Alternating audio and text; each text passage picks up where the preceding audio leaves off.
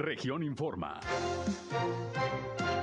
Entérese de los acontecimientos más importantes de la región Laguna con Sergio Painberg.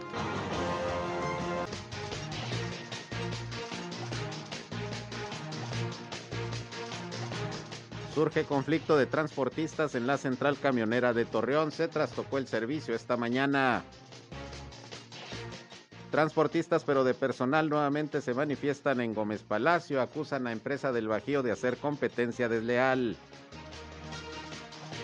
Realiza el gobernador de Durango, José Rosas Aispuro, gira por Gómez Palacio y llevó a cabo la colocación de la primera piedra del Centro de Justicia para las Mujeres. Todo listo para la consulta popular que se organizará en nuestro país. Esto es algo de lo más importante, de lo más relevante que le tengo de noticias, de información aquí en esta segunda emisión de Región Informa. Les agradezco como siempre su atención. Acompáñenos, quédense con nosotros. Ya estamos transmitiendo a través de la señal del 103.5 de frecuencia modulada Región Radio, una estación más del grupo Región, la Radio Grande de Coahuila. Yo soy Sergio Peinbert, usted ya me conoce, acompáñenos, quédense con nosotros. Vamos a la información. El clima.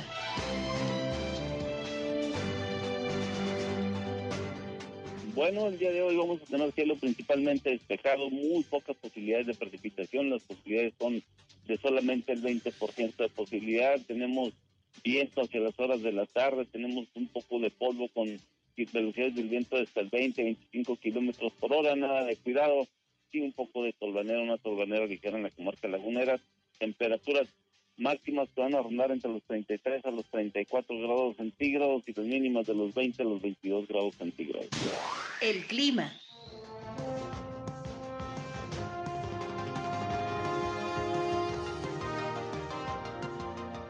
Bien, ahí está, como todos los días, el reporte del Servicio Meteorológico de la Comisión Nacional del Agua, José Abad Calderón, que pues nos dice que hay pocas probabilidades de lluvia, todavía hay humedad, de hecho vemos nubes en el cielo, aunque ya no está tan nublado como días anteriores. Y bueno, aquí como siempre le estamos informando también de las condiciones climatológicas, bastante calor aquí en la comarca lagunera.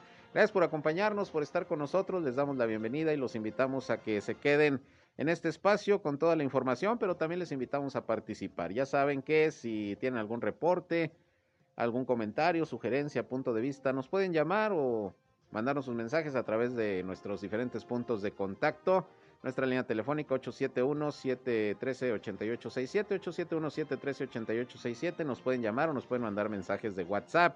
Estamos también en redes sociales y medios digitales. Nos encuentran en Facebook y en Instagram en región 103.5 Laguna. También estamos transmitiendo por Facebook Live nuestro espacio noticioso. Un saludo a quienes ya nos siguen a través de esta red social. Y yo estoy en Sergio Peinber Noticias en Facebook, en Twitter, en YouTube, en Instagram y en sergiopeinber.com, mi portal web de información que les invito a visitar. Ahí también están los enlaces para que nos escuchen en nuestras transmisiones de radio. Y si tienen sobre todo un problema en su comunidad, en su calle, en su colonia, en su ejido, repórtense con nosotros. En este espacio recuerden que también tratamos de ser un enlace entre ustedes y las autoridades para que los problemas de su comunidad se puedan resolver. Así que con confianza entren en contacto con nosotros. Y bueno, son las 13 eh, horas, la una con seis minutos. Vámonos a la información.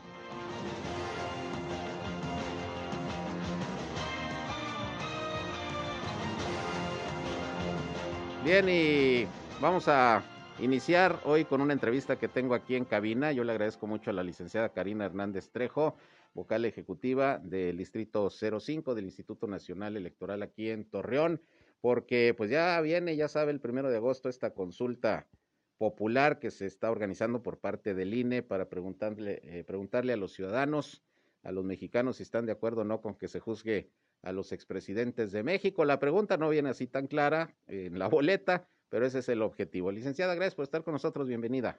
Gracias por la invitación, Sergio, y un saludo a todos sus radioescuchas. Al contrario, muchas gracias. A ver, pues, ¿cómo va la organización de esta consulta? Sería bueno explicarle también a la ciudadanía, pues, cuál es el motivo de la misma y cómo va a ser su participación. Sí, pues bueno, recordemos que fue una solicitud, una petición hecha por el presidente de la República y eh, se presentó a la Suprema Corte de Justicia para que la validara con un determinado número de firmas que se recabaron para, esta, para que se elaborara esta consulta popular. Eh, al momento en que pasa a la Suprema Corte, la Suprema Corte hace una modificación en la pregunta, por eso precisamente no viene así que si usted está de acuerdo o no en, en enjuiciar a los expresidentes. Más o menos va en el sentido de que si usted está de acuerdo o no en que se revisen con apego a la legalidad, bueno, las acciones que realizaron eh, este, bueno, eh, actores políticos. Actores políticos de alto nivel, porque así lo maneja de alto nivel en épocas pasadas, pues para garantizar un acceso a la justicia en el caso de posibles víctimas, ¿no? Pero pues sí es un poquito ambigua la pregunta porque no dice qué actores políticos, ¿no? Puede ser un secretario de, gobierno, exactamente, puede ser un gobernador, no necesariamente un expresidente, pero bueno, eh, esa pregunta pues eh, surgió, la consulta popular para esa pregunta precisamente de la idea de que haya un exjuicio a los, un juicio a los expresidentes, ¿no? Y nosotros ahorita estamos en la organización como si fuera un proceso electoral, pero más corto, ¿sí? Porque eh, la consulta popular requiere lo mismo, requiere instalación de casillas, requiere que se capacite a los que van a estar recibiendo la votación, eh, que se elaboren las papeletas, no son boletas, son papeletas y solamente ven la, la, pregunta y sí o no. Entonces el ciudadano cuando acuda a la casilla va a, eh, a, tachar en la, en la, papeleta sí o no está de acuerdo.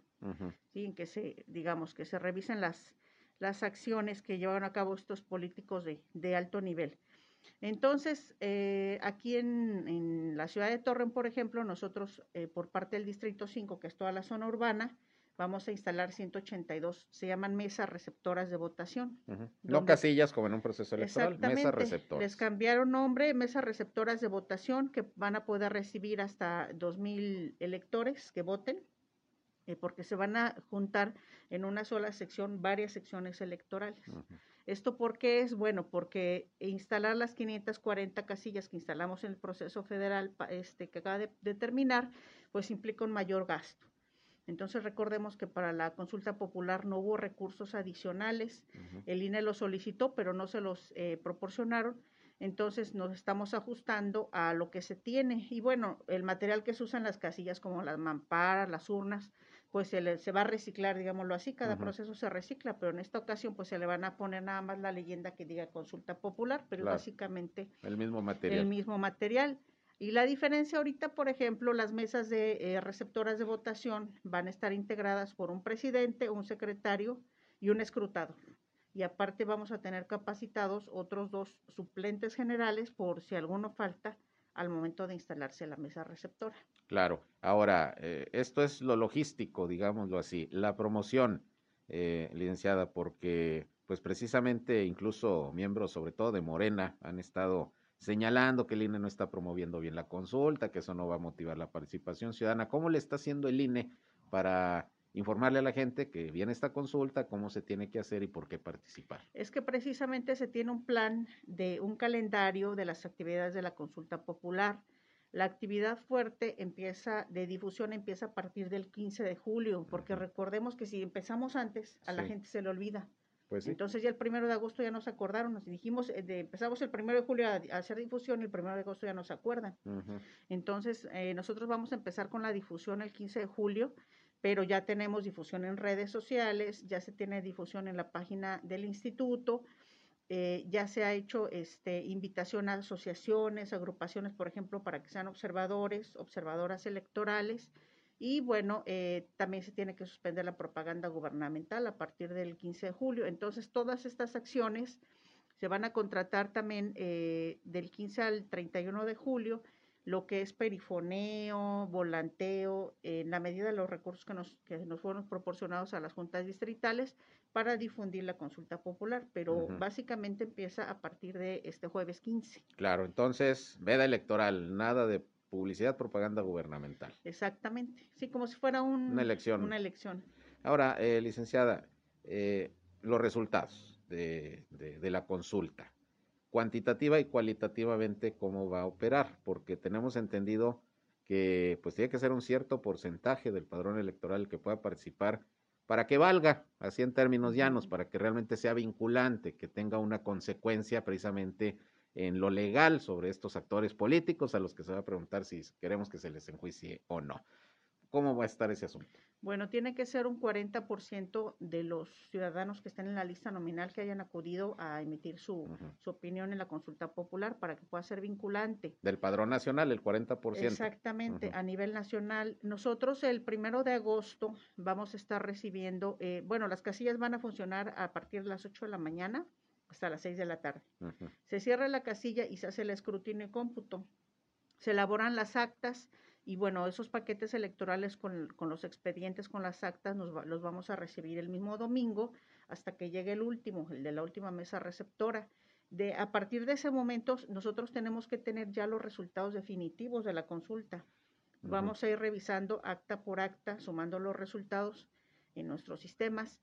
Y si hay algún paquete que, bueno, que traiga muestras de alteración o que el acta no se vea, que sea elegible, pues se va a recontar. Se va a tener que recontar en ese momento para saber cuántos sí, cuántos no hay, el total de, ciudadanos que votaron en esa, en esa mesa receptora y se van a, sumar los resultados. Eh, la cuestión aquí es que nosotros, a más tardar el 4 de agosto, tenemos que mandar los resultados definitivos a la Ciudad de México. Mm.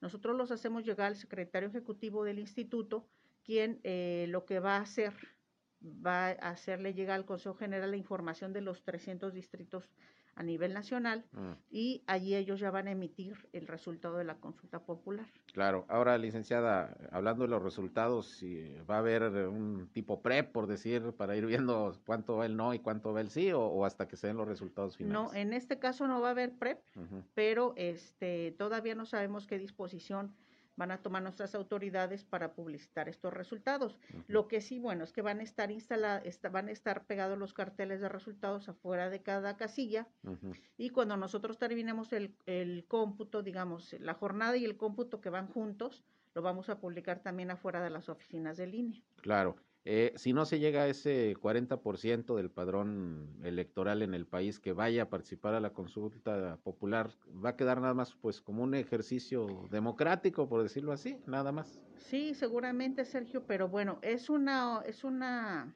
es un ejercicio que nunca, es una actividad que nunca habíamos llevado a cabo. Sí, es la primera vez, eso es lo importante, que es sui generis, ¿no? Ni los ciudadanos de ir a votar en una consulta formal. Ya hemos visto que pues han hecho consultas de otros temas, pero no, no se garantizan los resultados porque pues no se tiene el procedimiento que nosotros llevamos. Entonces, eh, es importante este ejercicio, lo vemos como un ejercicio democrático, esperamos que pues la gente participe porque sí es importante que emitan su opinión. Puede, esto puede eh, generar después, posteriormente, otro tipo de consultas que realmente diga, digan las personas, bueno, eh, esto me llama mucho la atención, esto no, pero tenemos que participar. De alguna forma tenemos que ir aprendiendo que tenemos que participar en este tipo de ejercicios. Quiero pensar que al ser menos casillas, eh, o bueno, mesas de receptoras, como se, se les llama en este caso, van a estar en espacios públicos, van a estar plazas, alamedas, todas en escuelas, en escuelas, en escuelas, sí. precisamente para que se garantice que podamos tener el control de los electores que vayan, las entradas, las salidas y no haya mucha gente que se aglomere en las, en afuera de la, casilla. Evidentemente, pues se van a aplicar los protocolos sanitarios. Los protocolos sanitarios, sí, de la elección pasada. Claro. Ahora, eh, ¿habrá observadores?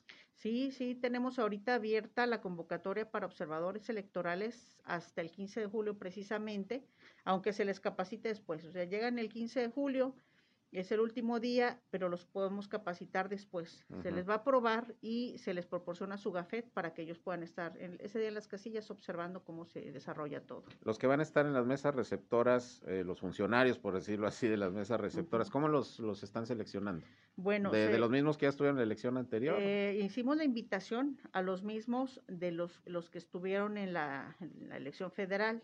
Algunos no aceptaron, entonces tenemos que hacer sustitución, digamos, de lo que que es la lista nominal de electores, tomamos ciudadanos de esas secciones para eh, invitarlos a participar. Claro, ahora este es un primer ejercicio porque el año que entra hay otra consulta, ¿no? La, que se nos va a preguntar si queremos que siga o no el presidente en el cargo. Esa todavía no está confirmada como tal. Está propuesta por lo menos. Exactamente. Claro. Muy bien, licenciada, y bueno, ¿Algo que agregar? Porque le tengo otra pregunta, pero algo que agregar sobre la consulta, algún dato, información que sea importante, para la gente. Es importante que sepan los ciudadanos que eh, nosotros abrimos los trámites para la credencial de elector el 7 de junio. Los ciudadanos han ido a hacer trámites como cambio de domicilio, corrección de datos, jóvenes que apenas van a cumplir 18 años. Pero hasta el día 8 de julio, 8 de julio fue, eh, se cerraron estos trámites, digamos, para conformar la lista nominal de electores que se va a ir a las mesas receptoras de votación. Entonces puede haber ciudadanos que hicieron su trámite, por ejemplo, el día de hoy y no van a aparecer en la lista nominal, o sea, no van a poder votar. Claro. ¿Por qué? Porque dada la demanda, digo, y la importancia que tiene para la gente tener la credencial de elector, no podíamos cerrar los trámites, es decir, como en un proceso federal, saben que ya no va a haber trámites. Entonces, se están haciendo normalmente, los módulos están funcionando en horario normal, de lunes a viernes, eh, se atiende a los ciudadanos, eh, la mayoría con cita, pero sí es importante que sepan que una persona que tramitó su credencial a partir del 9 de julio no va a aparecer en la lista nominal y no va a poder votar en la mesa receptora de votación. Así es. Como en un proceso electoral normal, no está vigente tu credencial, pues no puedes votar, Sí, ¿verdad? y bueno, y las credenciales 2019 y 2020 están vigentes para poder ir a votar en la consulta popular. Mm, muy bien. Sí. Pues ahí está esa, esa recomendación. Así que ya saben, entonces, primero de agosto, que es domingo, eh, de 8 a 6, De como 8 un a 6 proceso electoral normal, las mesas receptoras. Se van a publicar, me imagino, los puntos eh, Sí, los van a vamos a, publicar ¿verdad? en la página de, en redes sociales y en la página del instituto. Muy bien, licenciada. eh, bueno, eh, esto es sobre la consulta popular. Yo nomás quería eh, preguntarle, ¿el proceso federal que acaba de terminar ya cerró o hay pendientes todavía? Ya cerramos, eh, la mayoría de los distritos ya cerramos, pero eh, la cuestión es que hubo medios de impugnación que se presentaron por algunos partidos políticos que no están de acuerdo con los resultados. Estos medios de impugnación están en las salas del Tribunal Electoral del Poder Judicial y se, puede, se van a resolver a más tardar el 3 de agosto mm, para que el instituto, el Consejo General del INE, a más tardar el 23, haga la asignación de diputados plurinominales para todo el país, los Ujú. 200. Entonces, eh, nosotros estamos en espera de la resolución del, del tribunal para que ya se tengan los resultados definitivos, pero ya en lo que resta las actividades, este, entrega de expedientes, eh, eh, este, conformación, por ejemplo, de lo que es un, est- ya nosotros hacemos un estadístico, este, cuánta gente votó, Claro. En qué casillas, etcétera. Todo eso ya lo estamos trabajando, pero ya formalmente, pues ya concluimos el proceso electoral federal. Muy bien, pues ahí tiene usted entonces, participe en esta consulta. La idea es, eh, pues precisamente de invitar a la licenciada Karina Hernández Trejo, pues a que nos explicara el por qué se va a llevar a cabo este ejercicio, eh, cuáles serían sus uh, eh, consecuencias en caso del resultado que se esperaría, de más de 40% del padrón. Y bueno, pues toda la organización que seguramente en lo que resta, licenciado, ojalá que podamos seguir platicando, incluso días antes, como dice usted, para que no se les olvide que hay consulta y que pues la más cantidad de personas puedan participar, ¿no? Claro que sí, Sergio, haremos esa invitación ya unos días antes de, de la jornada. ¿Algo que quiera agregar? Pues sería todo y eh, que participe la gente es un ejercicio democrático, es importante, nos vamos haciendo, habituando a, a participar. Muy bien, pues estaremos pendientes y ya sabe usted, pues si gana el sí al juicio de los expresidentes, pues habrá que ver pues si realmente va a proceder el juicio de los expresidentes y en qué condiciones, pero ya ese es otro boleto, ya lo estaremos informando. Gracias, licenciado. Gracias a ti, Sergio, y un saludo a todos. Al contrario, muchas gracias. Es la licenciada Karina Hernández Trejo, vocal ejecutiva de el INE en el Distrito 05 aquí en Torreón. Vamos a ir un corte, una pausa y regresamos con más información, más noticias. Hay bastante. Volvemos.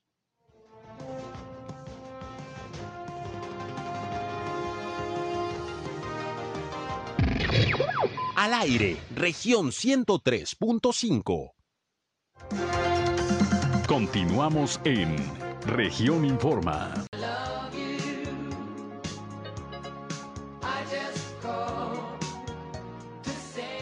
Bien, regresamos, son las 13 horas, la una con 27 minutos. Dejamos un ratito esta melodía clásica, ochentera de Stevie Wonder. Solo llamé para decirte que te amo. Y bueno, pues ya saben, además de la información, pues aquí nuestros compañeros nos ponen un poquito de música para alegrar el mediodía. Y hablando, por cierto, de la consulta popular para que la ciudadanía opine si se debe o no enjuiciar a los expresidentes de México, de lo que acabamos de hablar con la licenciada Karina Hernández Trejo del Instituto Nacional Electoral. Pues déjeme le comento que ya el Ayuntamiento de Torreón está informando que se prepara pues para hacer frente a la veda que se ha dispuesto por parte de las autoridades electorales en todo el país, de manera que pues ya prácticamente se tendrá la prohibición de difundir acciones de gobierno, programas sociales y detallar beneficios sociales por parte de las autoridades. Y hoy el alcalde de Torreón, Jorge Cermeño Infante, por cierto, dijo que pues era lamentable que nuevamente se tengan que restringir este tipo de situaciones, especialmente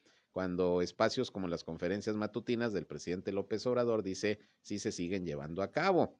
Además, reiteró su desacuerdo en el ejercicio de consulta popular al argumentar que se trata de un gasto innecesario de recursos públicos cuando en su lugar se debe de aplicar la ley en contra de quienes resulten responsables de cometer un delito y no preguntarle a la gente si están o no de acuerdo en que se les juzgue o se les persiga. Es la opinión del alcalde de Torreón, Jorge Cermeño Infante, quien hoy tuvo varias actividades, entregó obras de rehabilitación de la plaza de la colonia Nueva California. Y más tarde, por cierto, las autoridades van a estar presentes ahí en el aeropuerto Francisco Sarabia porque se va a inaugurar un nuevo vuelo Monterrey-Torreón, Torreón-Monterrey de la empresa Aeromar. A las dos de la tarde va a ser la inauguración de este vuelo que se suma pues a, a los servicios que están prestando las aerolíneas para diferentes destinos aquí precisamente en la en la ciudad de Torreón. Nuevo destino, Monterrey, a través de Aeromar. Estaremos, estaremos pendientes. Por otra parte, fíjese que hoy, y hablando por cierto de transportes,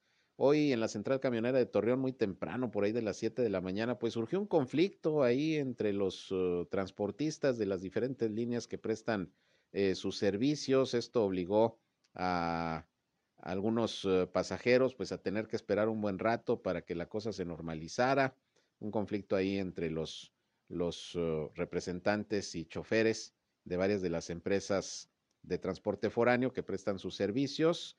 Y bueno, hubo varios, varios retrasos. De hecho, eh, pues hubo obviamente molestia y, y, quejas ahí de los usuarios que pues ya tenían su salida y resulta que pues no, los camiones no podían salir. De hecho, se taparon por ahí las, las uh, entradas y salidas de la central camionera. Estuvo pendiente mi compañero Víctor Barrón, reportero de región informa sobre lo ocurrido y bueno, platicó con el gerente de la central camionera, Juan Camacho, quien explica, bueno, qué fue lo que pasó, por qué surgió este conflicto ahí entre estos transportistas. Escuchemos. Bueno, mire, ahorita lo que nosotros sabemos son, bueno, primeramente son intereses este, de interempresas, en las cuales derivó, al parecer, a lo que nos dieron ahorita a entender, por un, este, un viaje, de, bueno, que se estaba manifestando como extra eh, aquí lo que manifiestan ellos es de que se tenían, ¿cómo decirle?, en los horarios establecidos se sacó probablemente una corrida de más. Entonces eso es lo que ellos estaban viendo. Eh, le repito, primeramente pues se hizo el problema y ya después se, nos, nos, damos por enterados, eh, supuestamente esa es la primera versión que se está dando, ¿verdad? Tenemos que indagar, como ahorita este, ante las autoridades se va a tener todavía el trasfondo realmente qué fue lo que sucedió. Eh, Guardia Nacional, este, SST, SST Federal, bueno, aquí del Estado. Tuve el apoyo también, muy, mucho mencionarlo, de Vialidad, de Policía Estatal. Digo, todas las autoridades se arrimaron para ver qué era lo que sucedía y nos brindaron el apoyo al 100%. Eh, más que nada ahorita, este, bajo los argumentos que cada quien dio, pues lo vamos a tener que checar realmente con la autoridad de SST para ver este, en qué sí, en qué no se está mal, para, repito, ya no llegar a esto. Bueno, pues algo sui generis, no recordemos, no recordamos en este momento algún hecho similar, incluso que se hayan tapado los accesos de la central camioneta, eh, camionera. Fíjese que a raíz de eso, pues eh, camiones que iban llegando a la central, eh, que iban de paso o que, o que ya venían con destino a Torreón, pues tuvieron que bajar el pasaje ahí eh, afuera de la central camionera porque no se permitía el acceso. Como dice Juan Camacho, pues fue un asunto ahí de, de pleito, de conflicto entre algunas de las de las líneas, no mencionó cuáles, son algunas líneas que por ahí pues estaban en desacuerdo con eh, cuestiones de horarios de las corridas y bueno, esperemos que esto no vuelva a pasar. Ya por ahí de las nueve, nueve y cuarto de la mañana, la situación comenzó a normalizarse, se abrieron los accesos de la central, parece que se llegó ahí a un acuerdo y ya comenzó a operar de manera normal el servicio ahí en la central camionera, pero por lo menos dos horas, pues la gente que iba a salir y la gente que iba a llegar se topó con que traían ahí pleito los de estas líneas de camiones y, y, se trastocó el servicio. Bien, pues esperemos que tome cartas en el asunto, en este caso la Secretaría de Comunicaciones y Transportes, que es la que regula este sistema de transporte foráneo, pues para evitar sobre todo molestias a los usuarios y retrasos, que eso es lo más, lo más lamentable. Pero bueno, hablando de transporte, pues resulta que también nuevamente transportistas de personal allá en Gómez Palacio se manifestaron ahora en las afueras de la Subdirección de Autotransporte del Gobierno del Estado porque se siguen quejando de que hay una empresa eh, originaria de, del Bajío que está prestando el servicio de transporte de personal en la laguna de Durango y que no tiene el permiso correspondiente ni cumple con los lineamientos que marca la ley.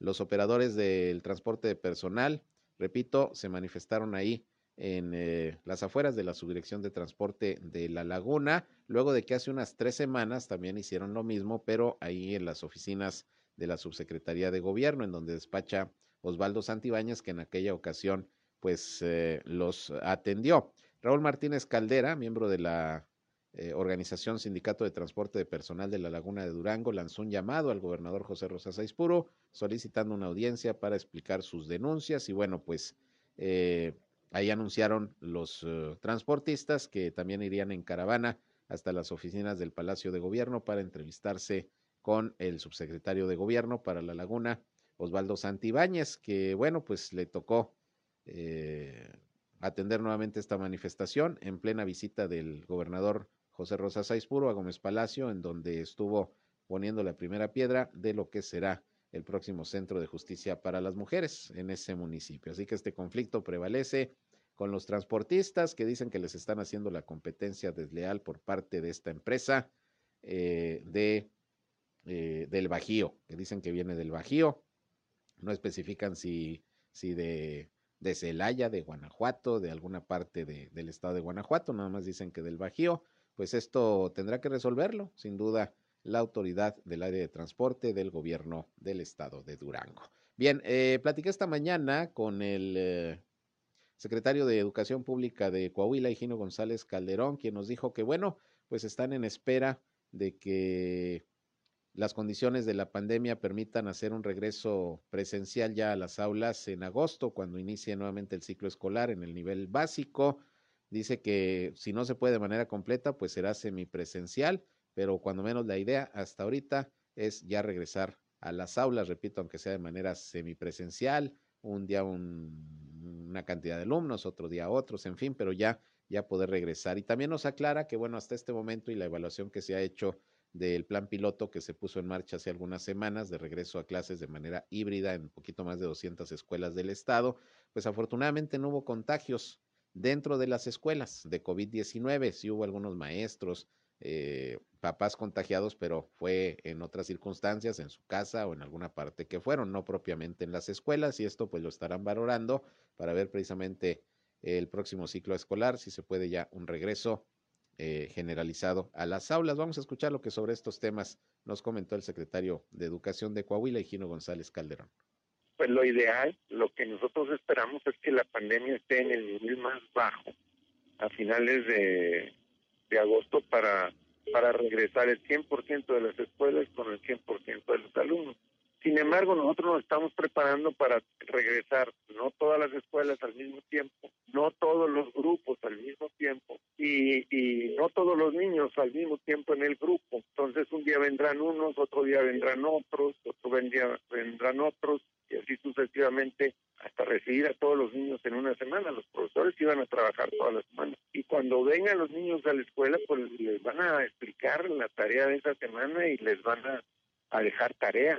Entonces, hasta, y la otra semana, en fin, vamos a empezar así y eso va a depender de las recomendaciones que, que emita la Secretaría de Salud, porque es la que nos está normando las actividades en términos de, pandemia. Entonces, están, vamos a estar preparados para empezar en un en un plan híbrido, en un plan mixto, pero este, pues ojalá pudiéramos regresar plenamente. Pero ya sabemos que la pandemia no se va a ir en tres meses, en dos meses, se va a quedar muchos meses, a lo mejor todo el año que entra.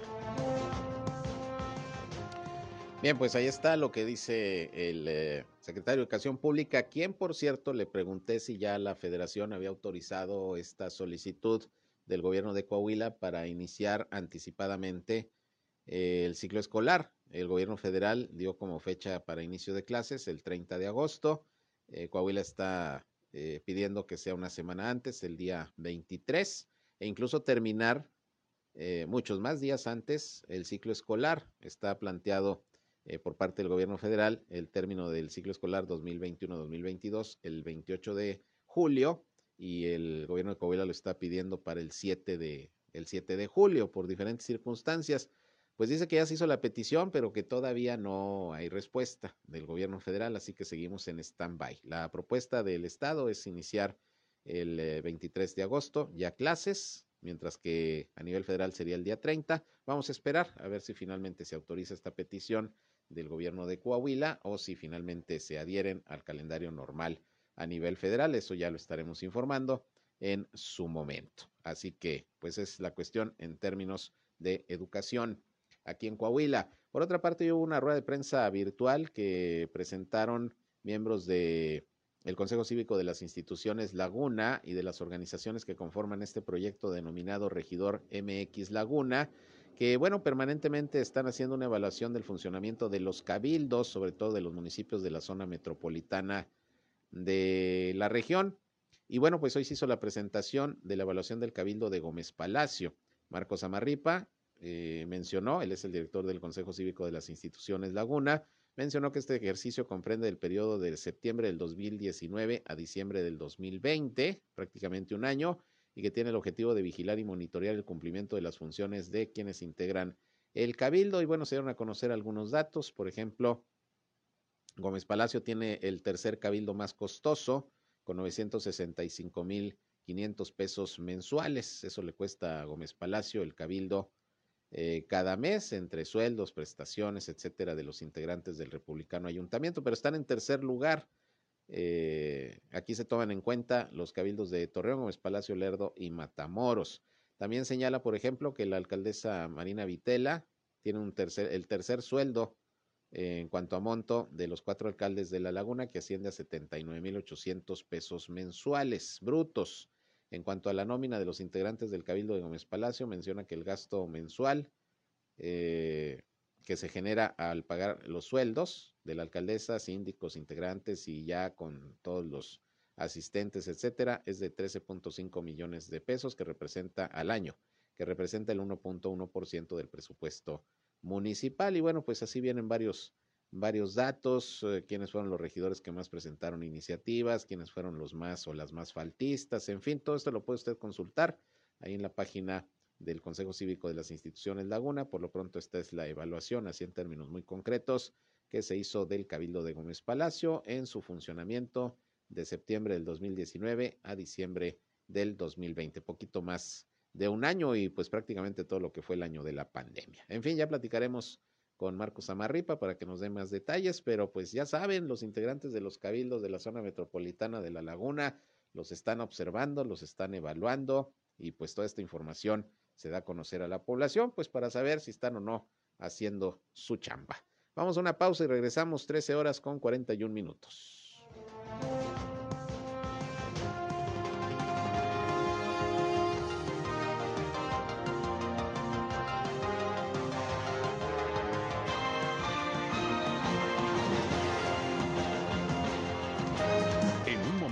Regresamos a Región Informa. Estás escuchando Región Radio 103.5. Somos Región Radio 103.5. Regresamos a Región Informa.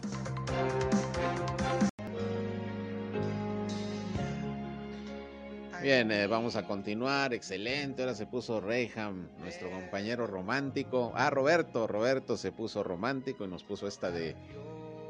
Anda herido, anda herido. ¿Andas herido, Roberto? ¿No?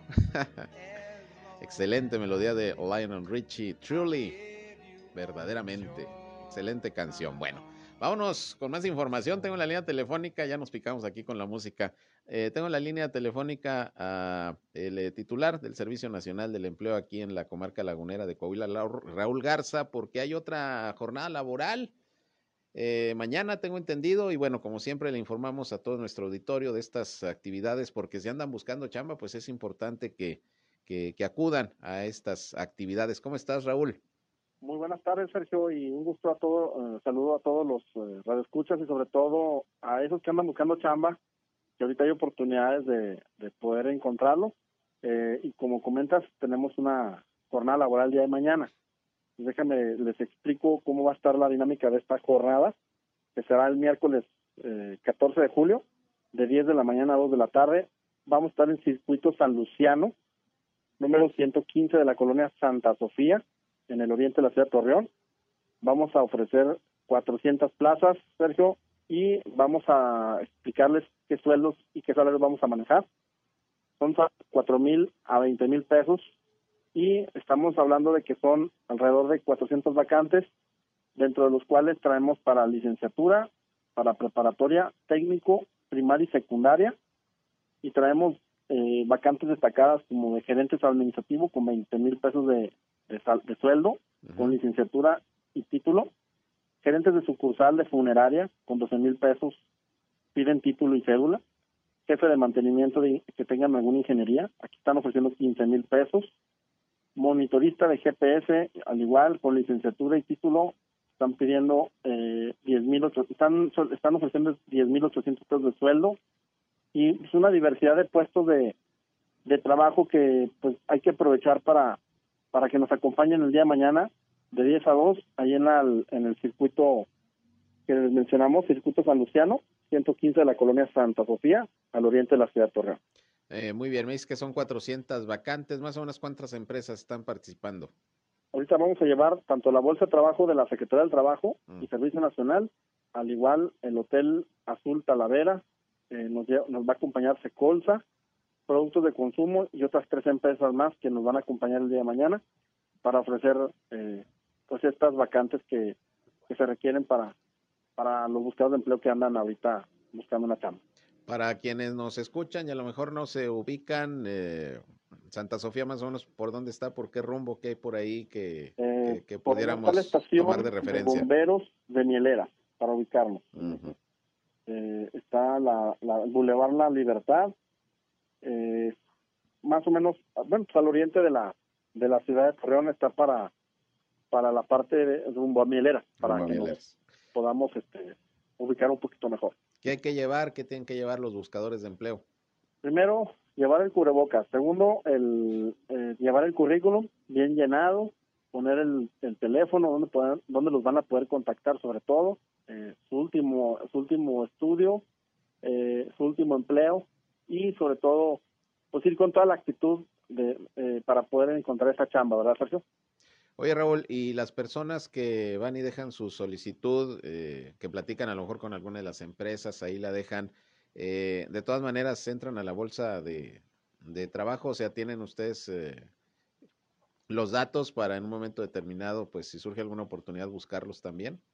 Sí, claro, nosotros eh, como Servicio Nacional de Empleo de la Secretaría de Trabajo Coahuila, nosotros por eso siempre les pedimos la CUR, porque tenemos un sistema nacional en el que tenemos que alimentar la base de datos para que nos arroje un folio y muchas veces cuando llegamos a tener ferias de empleo o jornadas laborales eh, como la que tenemos el día de mañana o como la que tuvimos el sábado en Viesca, eh, nosotros registramos eh, a todos los buscadores que han ido a, las jornadas y, y, efectivamente les damos un seguimiento de colocación.